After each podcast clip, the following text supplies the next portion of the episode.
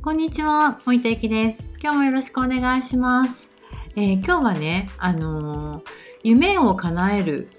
という話をしたいと思います。女性は何歳からでも人生を変えられるし、そして、えーと SNS 発信というものが世界を変えるというお話をしたいと思います。えーと私自身はあの結構長い間ブログ書いたりとか、まあ、いろいろやってたんですけど確かにあの昔ねブログを書いてた時ってすごく1日2万 PV ぐらいあるようなあのブログをねあの運営してたりとかしてたんですけどそこからまあ、えー OL というね、あの、世界に長くいたので、結局、その、ブログ配信みたいなのは趣味でしかなかったんですよね、今から思えばね。で、当時、えーまあ、40をもう超えて、もう年だしとか、まあ、若くもないし、で、ね、今更新しいことやるなんてとか、まあ、仕事も忙しかったし、で、秘書という仕事をね、当時してたから、こう、表に出るのではなくて、ああくまで私は黒子であって、まあ、白いものも、まあ、女子がグレーって言えばそれはグレーに仕立て上げるみたいな感じもあったしゼロが当たり前でマイナスはクビになる。でプラスだとあの生意気だと言われるみたいなね。感じの、まあ、生活してたんですよ。でそれはそれですごく楽しかったんですよね。楽しかったけど、まあ、忙しくてくたくただしもうなんか自分のことなんてもう最後の最後だし、まあ、とにかく仕事柄目立たないようにしなきゃいけない。で秘書の世界はもう女の世界なのでもうマウンティング女子がこうたまにこういるんですよ。でその人たちに遭遇しちゃうとなんかちょっと面倒くさいことになりそうだなみたいなのもあってもうあのとにかく目立たないのが一番っていうような感じで生きてたんです。でもう我慢とか諦めとかもう自分をあの言い聞かせるみたいなのとかあの感情をゼロにするみたいなのがね、まあ、癖になってたりとか、まあ、それも感じないようなぐらいな毎日でで、えー、と点滴をねしないと体温がこう動かなくなったりとかもう上下が激しくてなんかおかしくなったりとか、まあ、円形脱毛になったりとか帯状疱疹になったりとかもうすごい大変だったんだけどそれでも我慢とか諦めとか自分の体が出してる SOS なんて全く気がつかなかったんですよね。でそんなことがあって、まあ、2年前に母が亡くなって天涯孤独になり当時こうパートナーとかいたんですけど婚約者とも別れてで私を支えてるものがなんか全くなくなっちゃったんですよ。でそこってすごいへこんでた時にたまたまある本に出会ったんです。なんかなんでその本読んだのかね今となっては全然ちょっとよく覚えてないくらいなんだけど本屋さんでプラプラっと開いててポンって手に取った本が、まあ、その本だったんですよね。でその本にあの書いてあったのがねあの見る場所をあなたは間違えてるっていう内容だったんです。で見る場所を、えっと、裏から表に変えれば人生っていつでも好転できるんだよっていうことが書かれてました。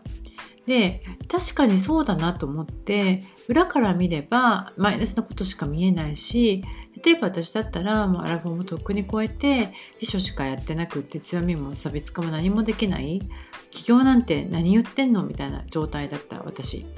で表を見ようとすればもういつでも何でもあの好きなことができるし足掛けもないじゃないっていう私。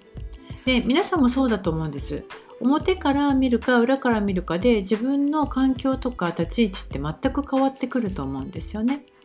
で私はその時じゃあちょっと表の世界で見ながら生きていくのいいんじゃないかなと思ってちょっと見方を変えてみようと思ったんです。で去年、えー、とたまたま、えー、と母の命日に Kindle 出版をしました。でそしたらなんとねあのジャンル2つのジャンルで1位っていうねご褒美をねいただいたんですよね。